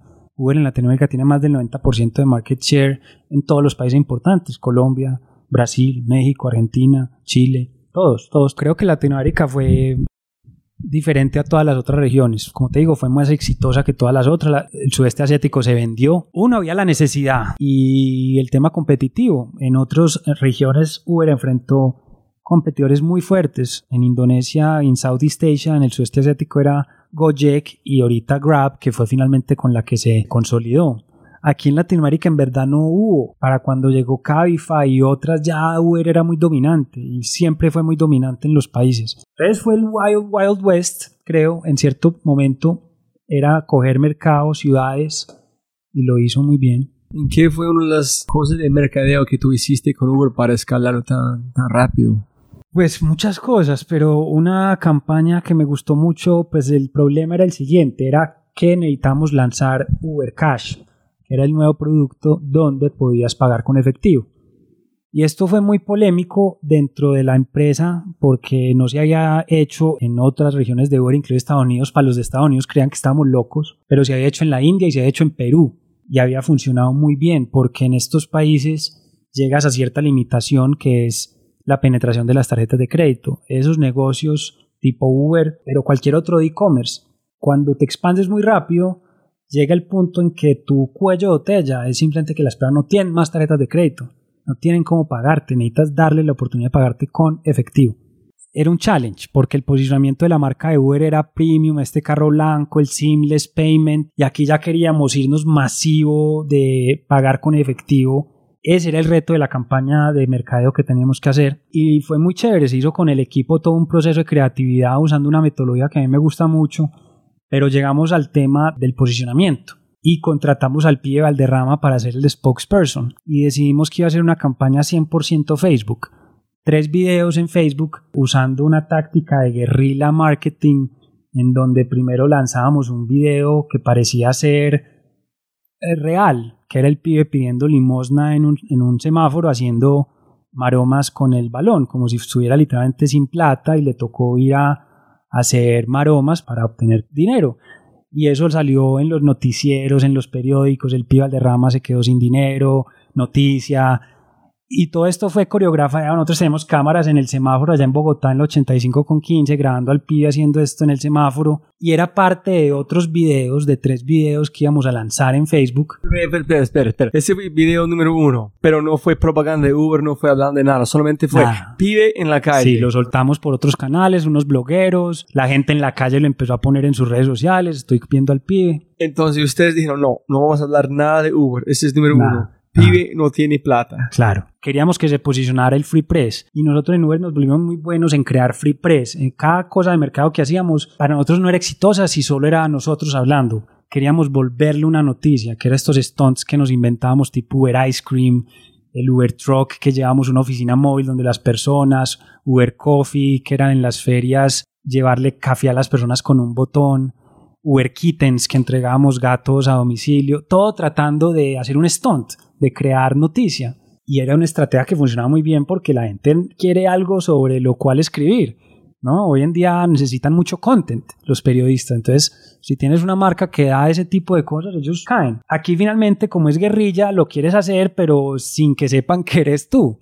Quieres un poco jugar con eso, de que ellos usan de que quieren mucho contenido, entonces van a poner obviamente que el pibe Valderrama está en el mejor semáforo, en el semáforo más concurrido de Bogotá pidiendo limosna. Eso va a ser noticia, pues es lo que uno piensa. Cuando logramos que sí lo sea, que se posicione en Twitter, en medios, en periodistas, hasta en televisión, ahí sí salimos con la campaña en Facebook, que son los tres videos, dando contexto a esa escena del pibe pidiendo limosna en el semáforo. Y es que el pibe se levantó en su apartamento, vio que no tenía su tarjeta de crédito, su billetera le perdió y necesitaba ir al aeropuerto a encontrarse con su esposa. Entonces decide ir a la esquina rápidamente a hacer 31 para conseguir suficiente plata para pagar su Uber en efectivo. Ah, bueno, y finalmente otra cosa, el segundo video, cuando el pibe se monta el carro, resulta que el conductor de Uber es Farid Mondragón. Contratamos a Farid Mondragón para ser el driver de Uber. Entonces el eslogan eh, de la campaña era Uber para todos. Así era como queríamos cambiar el switch del Uber VIP al Uber en efectivo usando a Mondragón, al pibe, el pibe después se volvió driver en el tercer video. Uber para todos, ¿no? Y para que fuera para todos necesitamos que fuera en efectivo. Esa era un poquito la campaña. ¿Cómo fue la recepción? No, fue, esa fue la triplicación de ventas. Eso fue una de las cosas que hicimos cuando cambiamos Scrum en ese quarter. La campaña de Uber para todos fue una de las cosas que hicimos y creo que fue una de las más críticas para poder triplicar las ventas. Y Uber en efectivo fue un éxito. En menos de tres meses ya era más del 30% de las ventas, ¿no? Entonces, el gran esteroide de Uber fue el Uber en efectivo. Wow. Cuando ustedes están imaginando esta idea, ¿fue real para ustedes "Ay, este iban a matar la gente, este gente? O fue solamente, no sé qué iban a pasar, pero nos imaginamos uno que iba a nunca ser. sabe, uno nunca sabe y eso es el reto y es lo que hacer mercadeo bien es muy difícil porque toca ser muy creativo y toca arriesgarse y cuando no te sale, haces el ridículo, pero cuando te sale funciona y ese es tu trabajo, literalmente tu trabajo es arriesgar a hacer el ridículo, como marca, llamemos arriesgar la marca a hacer el ridículo. Pero si no la arriesgas, la marca no logra nada. Mejor dicho, el tema de, de efectivo sí, tocó revisarlo con San Francisco, que dejaran lanzar Uber en efectivo. La campaña, no, la parte creativa, no, porque ellos ni saben quién es el tío Valderrama. Pues por eso es que Uber era lo que te decía de los 600 startups. Eso fue una startup haciendo una campaña de publicidad que para San Francisco pues nunca se les hubiera ocurrido, porque no, no tienen la sensibilidad cultural ni siquiera para imaginarlo. Ese es el poder de tener equipos tan distribuidos y tan robustos en estrategia y mercadeo y crecimiento. Eh, pero uno no sabe si va a funcionar. Esa del pibe yo no sabía si iba a funcionar. Creía que era buena idea, pues creíamos que era buena idea la historia. Esta idea de que el pibe saliera primero pidiendo eh, limosna para tratar de crear free press, o sea, parecía ser buena idea, pero no, sabe, no sabemos y todo lo hacíamos in-house. No contratábamos agencias de publicidad ni agencias de social media. Todos esos equipos eran in-house, pero bueno, no, salió muy bien. Excelente, buena historia. ¿Cómo fue el- la parte con problemas con taxis en todo este? Uy, chévere, somos Uber, pero a veces no es tan chévere cuando tiene todo el mundo contra en un sentido, ¿no? Sí, era muy, eh, fue un reto muy grande la parte política y la parte competitiva, porque esto finalmente termina siendo un tema competitivo. Había un líder del mercado, que eran los taxis, y como cualquier líder del mercado, independientemente de cómo haya llegado a ser líder, no quiere dejar de ser líder, ¿cierto? Entonces esa fricción la había en todos los mercados prácticamente porque Uber entraba a competirle a unas personas que ya estaban muy posicionadas y con un liderazgo muy fuerte y muy protegido de sus mercados. Casi en todos los lugares era igual, era la misma dinámica. Entonces era muy similar, unas personas que tenían un mercado, lo tenían monopolizado, cobraban lo que querían, lo trataban como querían, hacían lo que querían. Es esa curva exponencial la que finalmente llevó a muchas de estas empresas de taxi a, preocuparse tanto por Uber, porque ellos sabían que no podían tener una curva de ese estilo, no tenían las capacidades internas para crear un crecimiento exponencial de ese estilo, porque un crecimiento exponencial de ese estilo tiene que estar eh, soportado por una tecnología y por una data que ellos no tenían ni la iban a tener. Entonces creo que fue ese sismo, el tema del transporte personal, pasó de lo análogo a lo digital. Pasó a los taxis con Uber y, y, fue traumático en todos los lugares, porque los taxistas fueron mucho más y son mucho más hostiles y mucho más organizados que los blockbusters o que los video rental stores, pero los video rental stores si hubieran sido organizados y, y tan hostiles, de pronto hubieran podido también crear problemas, o sea, no sé, simplemente es un tema de cuánta fricción está poniendo el abogado. ¿Cómo sentiste que sí, yo sé que estamos entrando en este mercado, pero al mismo tiempo su futuro? No sé si tuviste que tener un diálogo como interno. Creo que este. se, se, crea trabajo y se destruye trabajo, se destruye trabajo malo y se crea trabajo bueno. Así es como yo lo veía. Y creo que la realidad, el trabajo que se destruye a Uber es un trabajo malo, porque si es un trabajo bueno, esa persona puede pasarse a Uber, puede manejar de otra manera. Solo el que no puede manejar en Uber se destruiría técnicamente. Y eso es una persona o que tenía un problema de seguridad, no lo ponía en un lugar para estar con otra persona en un carro, de pronto el servicio era muy malo, no sabía conducir, una serie de cosas, ¿cierto? Es el tipo de trabajos que creo que destruía Uber, el mal conductor, porque las estrellas, la eficiencia, hizo que el que era malo se quedara sin trabajo o tuviera problemas experimentara una versión, por qué lo están haciendo tan bien, por qué están regalando chocolates y agua cuando yo usualmente trataba de hacer sentir mal a mis pasajeros, ¿no? O sea, que para ellos era todo un cambio lo que estaba pasando con el transporte urbano. Para otros fue muy natural y dijeron, claro, yo siempre he querido ofrecer un mejor servicio, tener un mejor estigma sobre mi trabajo, pero simplemente el estar en este carro amarillo me, me prevenía hacerlo, creaba una distancia entre las personas. Al montarse en un Uber y a la plataforma y todo lo que eso significaba, les cambiaba todo. Ahora tenían una cosa totalmente distinta, transparente, donde se les consignaba cada semana como un relojito a su cuenta de banco, todo claro, todo listo, cómo funcionan estas empresas. Entonces era un, un aire fresco para muchas personas. Y para miles de otros fue un trabajo que no tenían antes. Desde estudiantes, desempleados, pensionados, todos esos trabajos se crearon. Y, esos trabajos son tan importantes como los otros. ¿Cómo va a ser más importante uno que el otro? Son personas que necesitan trabajo. Cuando Uber arrancó aquí, fue espectacular para mí. Gente abriendo puertas. Después convirtió en un sentido una mierda en muchas partes para mí en Bogotá. El servicio fue casi igual de un taxista. Yo siempre pensé antes de hablar con vos que es la fue el CEO, fue toxicidad de este parte de arriba abajo.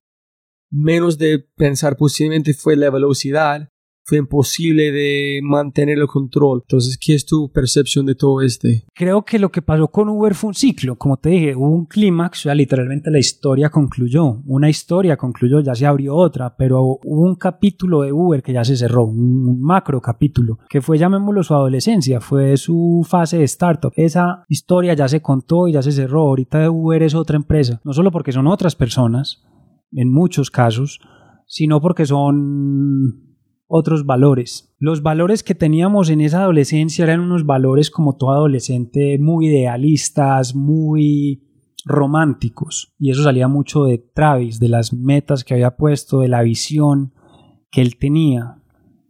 Y es simplemente la emoción de todos, todos éramos muy jóvenes en esa empresa, en posiciones de liderazgo, muy jóvenes, y todos estábamos muy emocionados de las posibilidades, de, lo, de la posición en la que nos encontrábamos, ¿no? De este once in a lifetime, de estar en la mitad del huracán durante el huracán.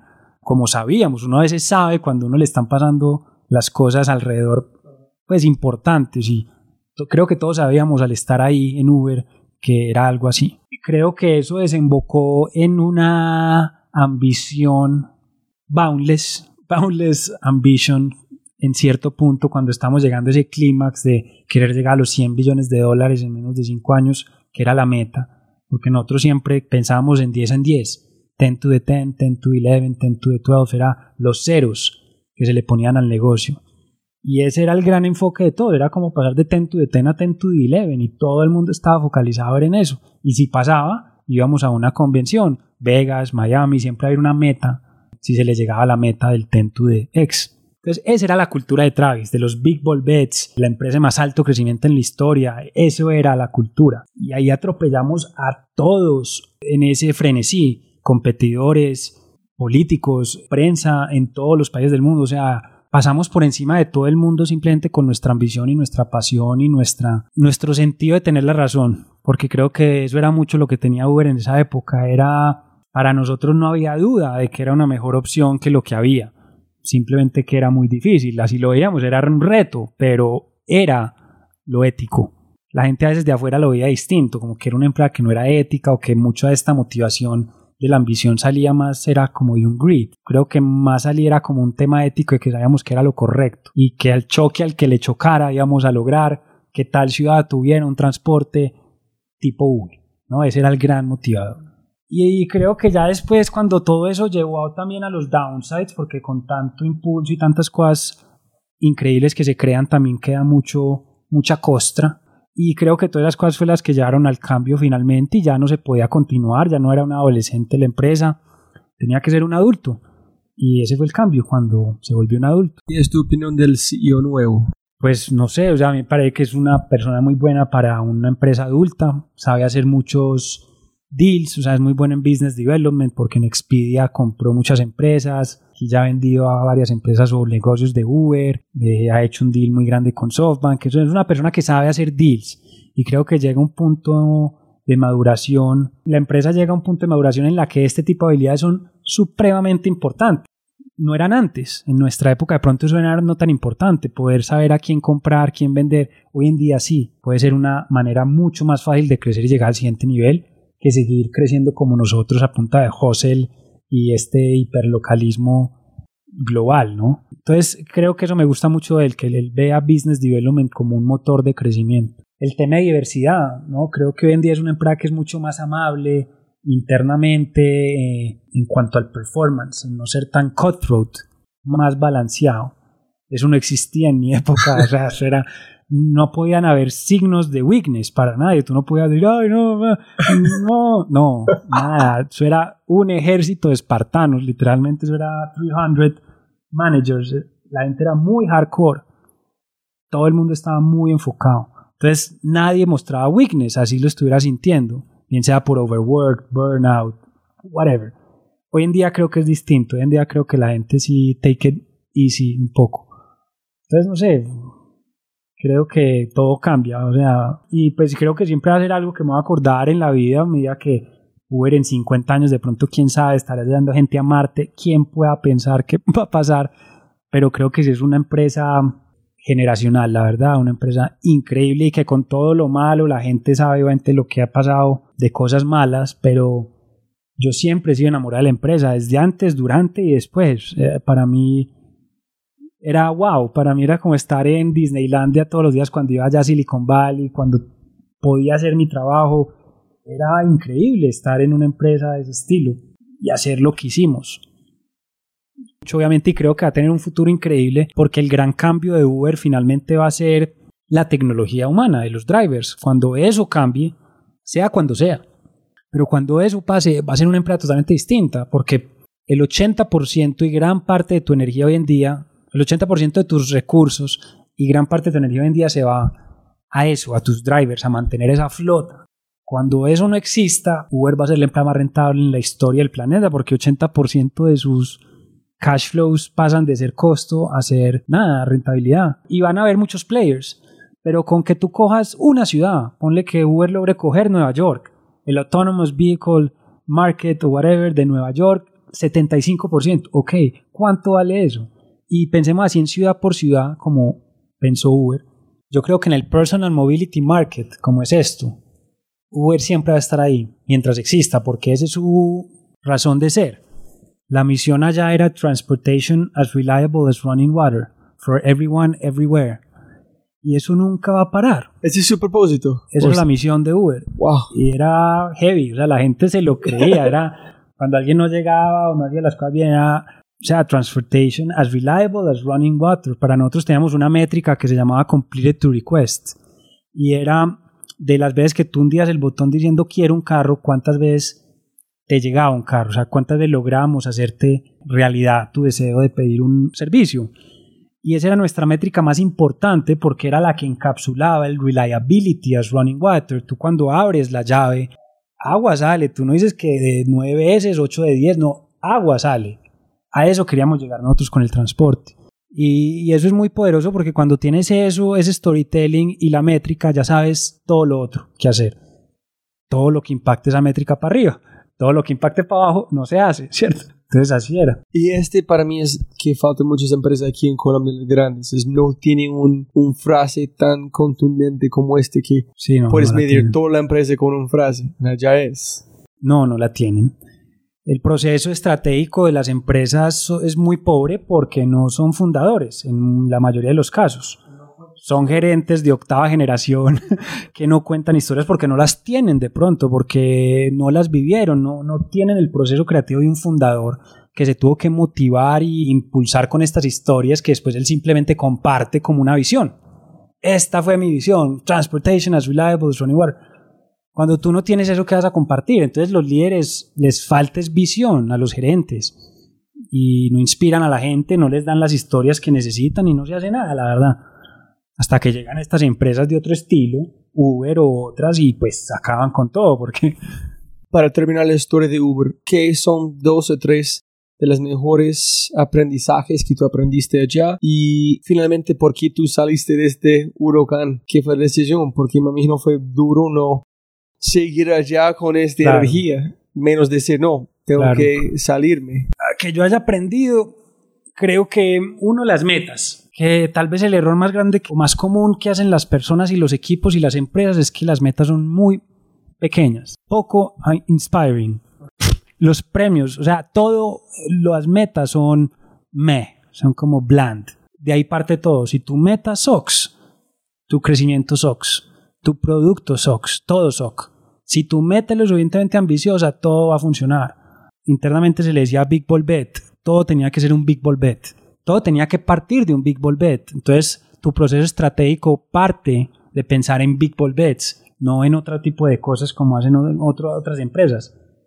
Y creo que eso, eso cambia el chip totalmente cuando tú piensas en apuestas más bold que en, eh, no sé, en cuidar tu puesto. En... ¿Cómo fue en, el proceso? A veces gente llegaron con una idea durante esta reunión de Scrum, dije, oye, yo tengo esta idea, y tú dices, parece, este es como 2X, ese no es 10X, este es un small ball bet. Bueno, pues el proceso parte para ser un poquito más específico, primero en algo que yo llamo, este es el proceso creativo estratégico que utilizamos ahí para hacer todo, incluido el Scrum, porque el Scrum para en verdad funcionar tiene que venir después de un proceso estratégico. Scrum sin estrategia pues tú estás sprinteando y yendo muy rápido, pero no sabes para dónde, estás yendo para donde no es, o sea, es como un carro acelerando para donde no es, yendo para la estrella en vez de para bello. Esa es la estrategia. Entonces, previo a sprintear, tienes que hacer un proceso estratégico de planeación. Y eso parte de un concepto que yo llamo arquetipo, y es algo que viene de psicología analítica, Young y te permite ser muy contundente en tu proceso creativo y estratégico porque te casa con una aspiración de marca, de producto y de experiencia que todo el equipo y todos los procesos y todo lo otro tienen que seguir. Entonces ese arquetipo es lo que define todo, es lo primero que uno escoge en el proceso estratégico. Entonces, por ejemplo, cuando hicimos el segundo, que fue este de Vivi, de, del Scrum y Uber para todos, el arquetipo era el Everyman, que es uno de los 18 arquetipos. Escogimos el Everyman. ¿Por qué? Porque necesitábamos crecer el negocio, porque queríamos acabar con el estereotipo de un producto VIP premium clasista y este arquetipo del Everyman nos permitía ser muy creativos en todo tipo de cosas, desde payments, por ejemplo, todo eso salió el Uber en efectivo de querer ser everyman, pero también muchas otras cosas. Creamos nuevas categorías de producto como Uber 2, que fue un experimento donde teníamos carros más pequeños solo de dos puertas. Bueno, una serie de cosas, pero todo partía del everyman, de cómo podíamos hacer esto para todos. El copy, Uber para todos, sale del everyman. Entonces eso es lo primero, como casarse con un arquetipo basado en dónde estás en tu negocio y eso va a determinar todo. Por ejemplo, está el explorador. Entonces, si tú tienes una marca que quiere exhibir unos valores de explorador, por ejemplo, North Face, otra marca de ese estilo, pues usa ese arquetipo. Red Bull, el Thrill Seeker. Red Bull se casa con el arquetipo del Thrill Seeker. The more you risk, the more you get. Y de ahí parte todo. Su estrategia de content, de mercadeo, de posicionamiento de marca, copy, todo. Y Everyman llegaron del este corte como de agua para todos? ¿O fue un momento en tiempo, Un momento en el tiempo en Colombia, porque esto fue para Colombia. Uber marca global tiene más de un arquetipo porque es una marca que tiene que dar para muchas cosas. Entonces, ahí se usan más de uno, generalmente tres, para darle cierta armonía la marca, un alto, un bajo, un mediano, es casi como música, un arquetipo es el dominante, subdominante, y todo es un tema de brand strategy, unos ejercicios que se hacen para salir con todas estas cosas, ¿no? Pero todo esto es muy valioso porque le permite a los equipos ser más creativos con un pretrabajo que se ha hecho, un mise en place prácticamente creatividad que se ha hecho. Y uno de los arquetipos de Uber Global sí es el everyman, que ellos lo llaman populismo, de populist que es give people what they want, le decían ellos. Pero es eso, es el everyman. Entonces, ver si tiene un componente populista ahí Un aprendizaje fue este. Este es Everyman. Llevamos al último. La marca, como pensar importante. Sí, Big Ball Bets, lo estratégico de la marca, que es esto de los arquetipos, o sea... Pero primero estrategia. Sí. Después, con esa estrategia, ¿qué Big Ball Bets podemos hacer a través de esa estrategia? Correcto. Para ser un everyman, ¿qué necesitamos ser un Big Ball Bet? Sí, es decir, basado en tu arquetipo, tú creas Big Ball Bets. Entonces, si es el Everyman, tú de pronto tienes un Big Ball Bet, quiero lanzar Uber en efectivo para triplicar el negocio. Entonces, eso es un Big Ball Bet, o sea, crear un nuevo payment system que no se ha hecho en ningún otro lugar y todo lo que eso conlleva. Eso es un super Big Ball Bet, mucho riesgo, pero que uno dice, wow, ok, si funciona, ¿qué puede pasar acá? No, triplicamos el negocio. Uno dice, wow, ok, esto es, esto es increíble. Eso es lo que busca, esos growth hacks que te llevan de un lugar a otro. Y ya lo que haces de esos big ball bets es pasar lo que llamamos small rocks, que es también con lo que construyes ese backlog. Es bueno, para que tengamos Uber en efectivo en Colombia funcionando de esta manera, ¿qué necesitamos hacer? Y ahí sí es cuando uno saca la lista y empieza a hacer literalmente un exhaustivo. ¿Qué necesita pasar? Y todos esos small rocks es lo que va entrando a tu backlog y se va priorizando. Y ese es tu backlog. Ya de tu backlog sale tu sprinting. Cada vez que hagas una reunión de sprinting, sacas del backlog y sprinting y pones en sprinting lo que vas a hacer en ese ciclo de trabajo. Una vez culminas el sprint, tienes que cerrar el sprint actual, es decir, dices qué se hizo, cómo se hizo, o sea, haces esa crítica para el accountability que te dije anteriormente. Y después de eso pasa al futuro, pasa a esa nueva dimensión también que te dije, a una de dos columnas. Eh, una la llamamos post-mortem, que es si nos fue mal. Entonces, si el experimento fracasó, lo que sea que se hizo, fracasó. Una campaña en, en Google, SEM o lo que sea, fracasó ok, hacíamos un post-mortem, la poníamos en otra columna que llama post-mortem y se la asignamos a alguien en el sprint siguiente para que hiciera una especie de análisis de qué pasó, un post-mortem, para aprender. Si nos fue bien, si fue exitoso, hacíamos un playbook. Y un playbook era un documento que le enseñaba a otros equipos y hasta nosotros mismos qué pasó y por qué lo hicimos bien. O sea, qué fue esto que funcionó. Y esos playbooks eran muy importantes dentro de Google porque tú los circulabas y la gente aprendía mucho de otros equipos por los playbooks que ellos hacían. ¿Qué fue exitoso en este playbook de pibe? Menos del obvio. Del pibe fue muy exitoso el playbook de mm, Facebook. Pues obviamente ahorita está un poco más difícil porque como todo se va volviendo cada vez más difícil en cuanto más gente hay en la plataforma. Pero creo que el concepto de cómo crear historias en Facebook, o sea, cómo hacer video marketing en Facebook, cómo partirlo en chapters, y cómo hacer el retargeting entre las personas que te dieron el primer chapter, que no te dieron el segundo, cómo crear ese mini funnel dentro del, de la campaña en Facebook antes de entrar a tu funnel. Tú ya estás haciendo un mini funnel entre los que te dieron el primero, el segundo, el tercero, retargeteando. Eso fue un motor muy grande que nos dimos cuenta en crear una, eh, una trilogía. Fue, funcionó demasiado bien. El tema de los influenciadores.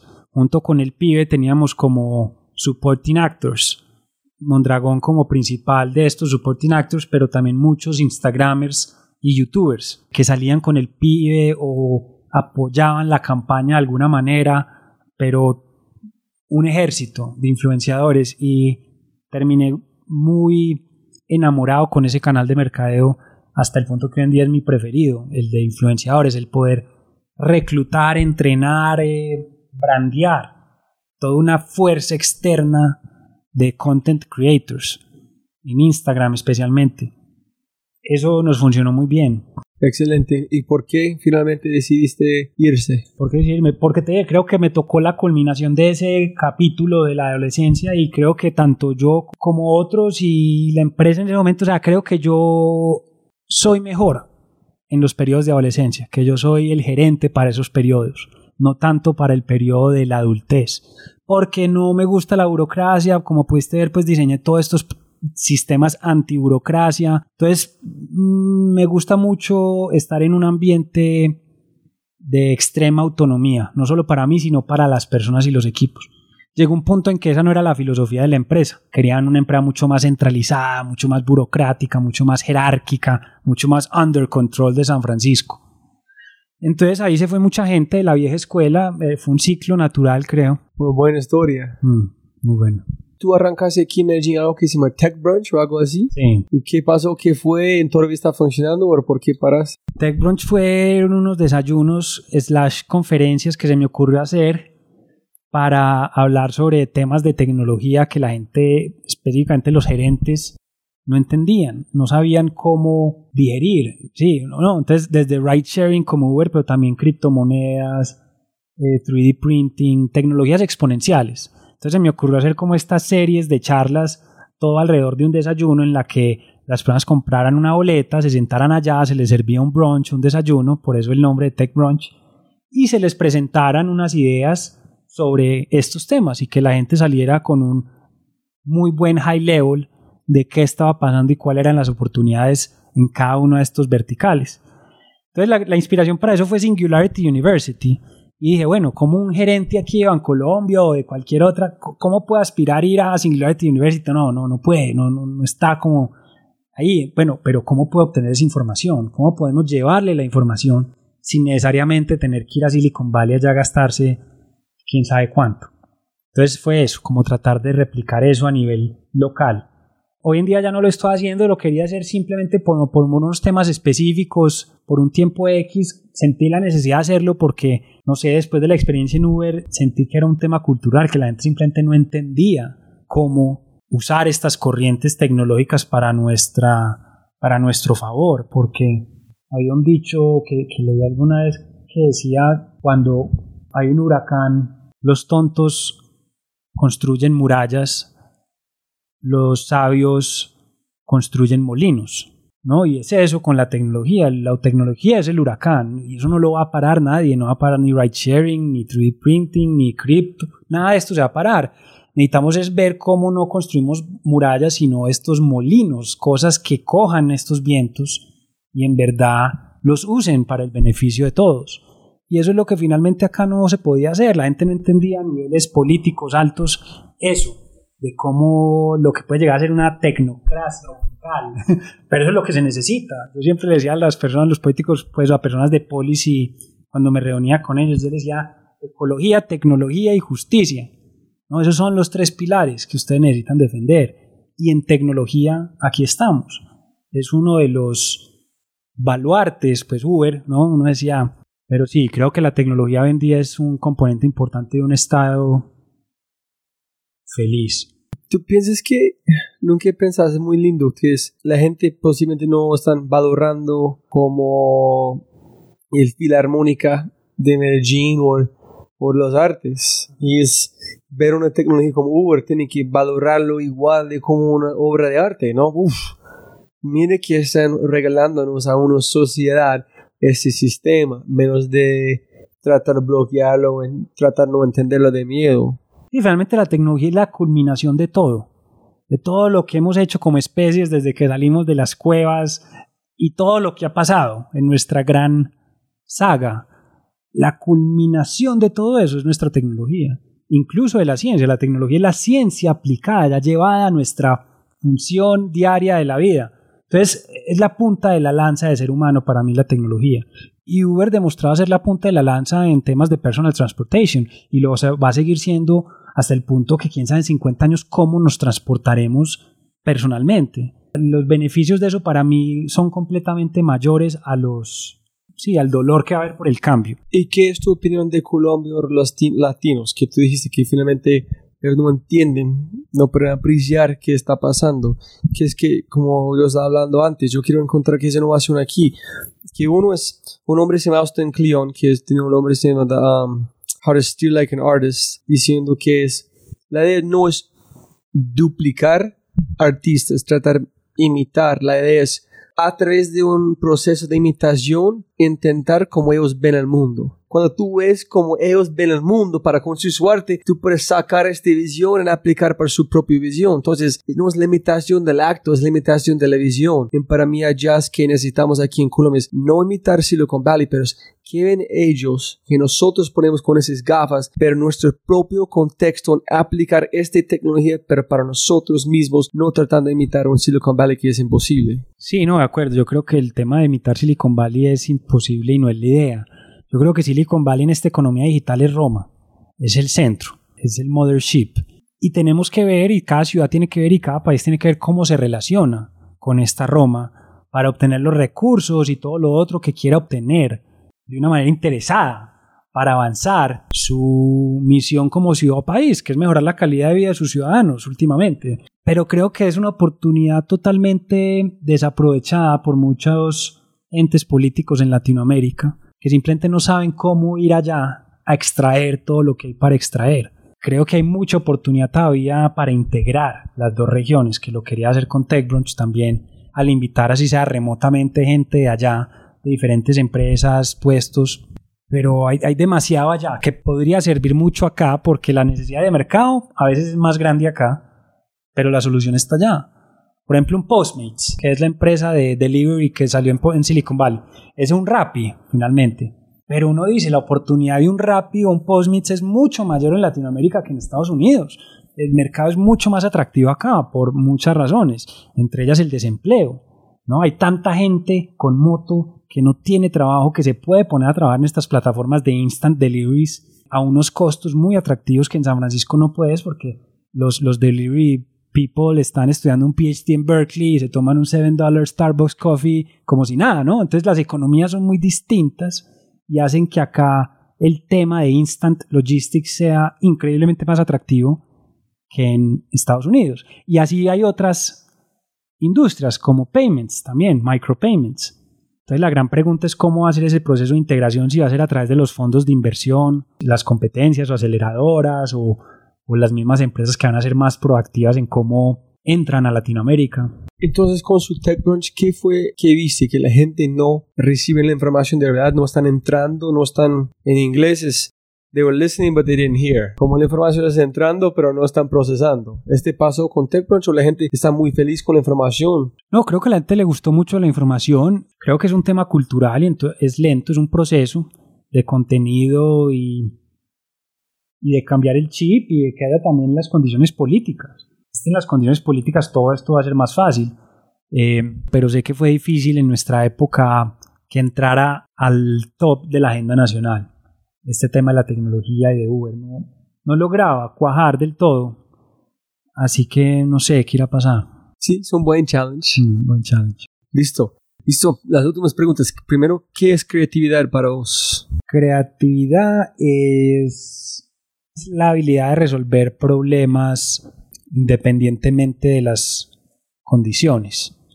¿no? Porque si uno resuelve problemas con un método, eso no necesariamente es creatividad, pero cuando eres capaz de resolver problemas, sea cual sea el problema, la verdad, para un pintor puede que un lienzo blanco sea el problema, pero que seas capaz de resolverlo bajo condiciones muy distintas, que exigen que reinterpretes información de manera muy distintas y igual llegues al objetivo. Creo que eso es creatividad. El mejor fracaso, un fracaso que, hablando de postmortem. Tuve un restaurante, yo monté un restaurante cuando tenía más joven, como 23 años, y terminé vendiéndolo.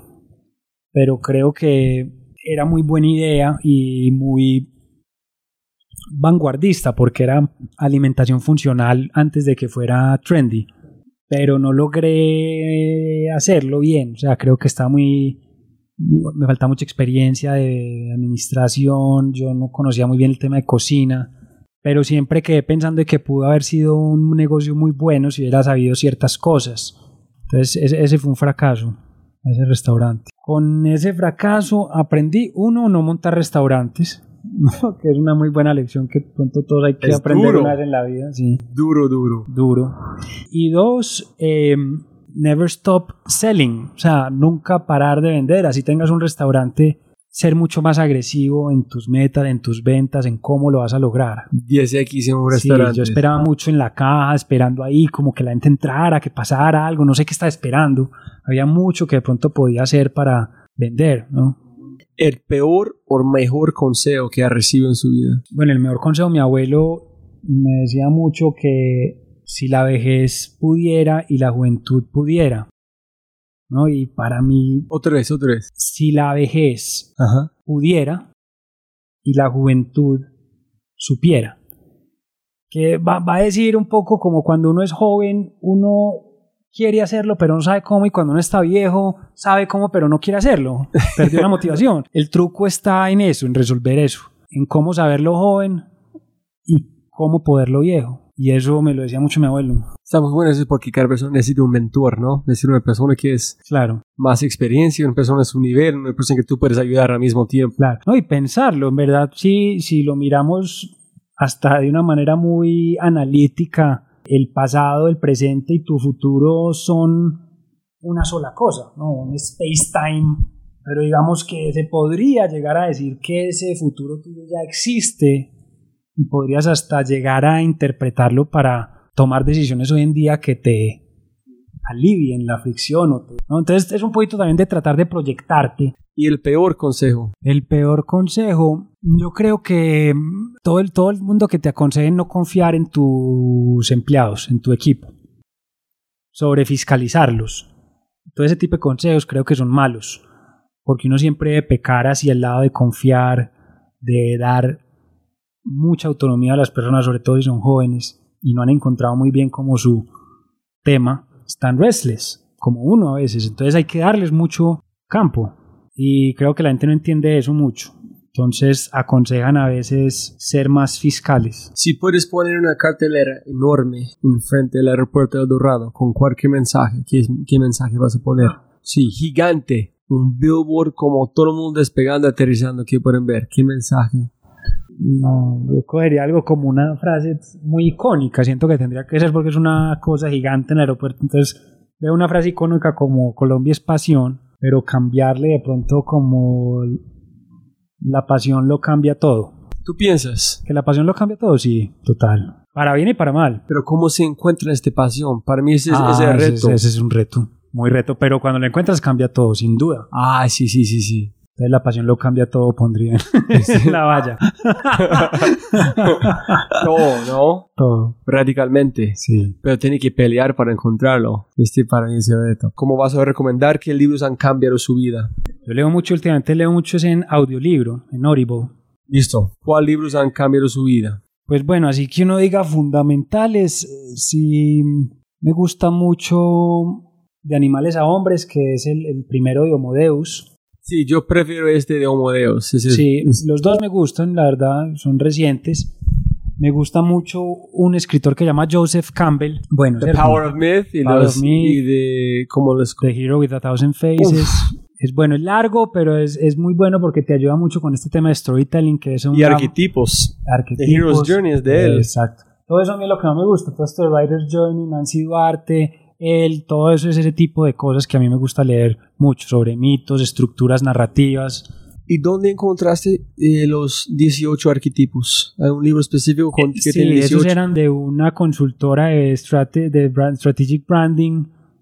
No me acuerdo el nombre, pero tenían un paquetico muy bueno que bajé y utilicé. Pero ellos, lo- ellos lo sacaban de Young, Carl Jung. Y la última pregunta, ¿tienes un consejo o algo para la gente que han escuchado esta conversación? ¿Un consejo para ellos? ¿Recomendación? ¿Algo que olvidamos de mencionar? Sí, pues lo que decíamos de, de- de la pasión lo cambia todo. Creo que es importante luchar por despertar esa pasión, porque a veces se nos va apagando. Y es normal cuando uno está en un trabajo, en una cosa, dos, tres años, haciendo lo mismo, que se vaya apagando. Entonces tener como el coraje de volver a aprender la, independientemente de lo- los traumas o los cambios que cause, que es muy importante. ¿no? Creo que el primer paso de todo esto, como todo, es, llamémoslo un cool hunting, es parar y mirar y probar. Entonces prueba si te gusta, te gusta patinar, encontraste tu pasión, no, ok, prueba a leer, no sé, poesía, eh, te encontraste tu pasión, no, escribe código, Parar, mirar, huntear, sí, you have to shop around for your passion, tienes que hacerlo, porque es que si no, ¿cómo vas a saber?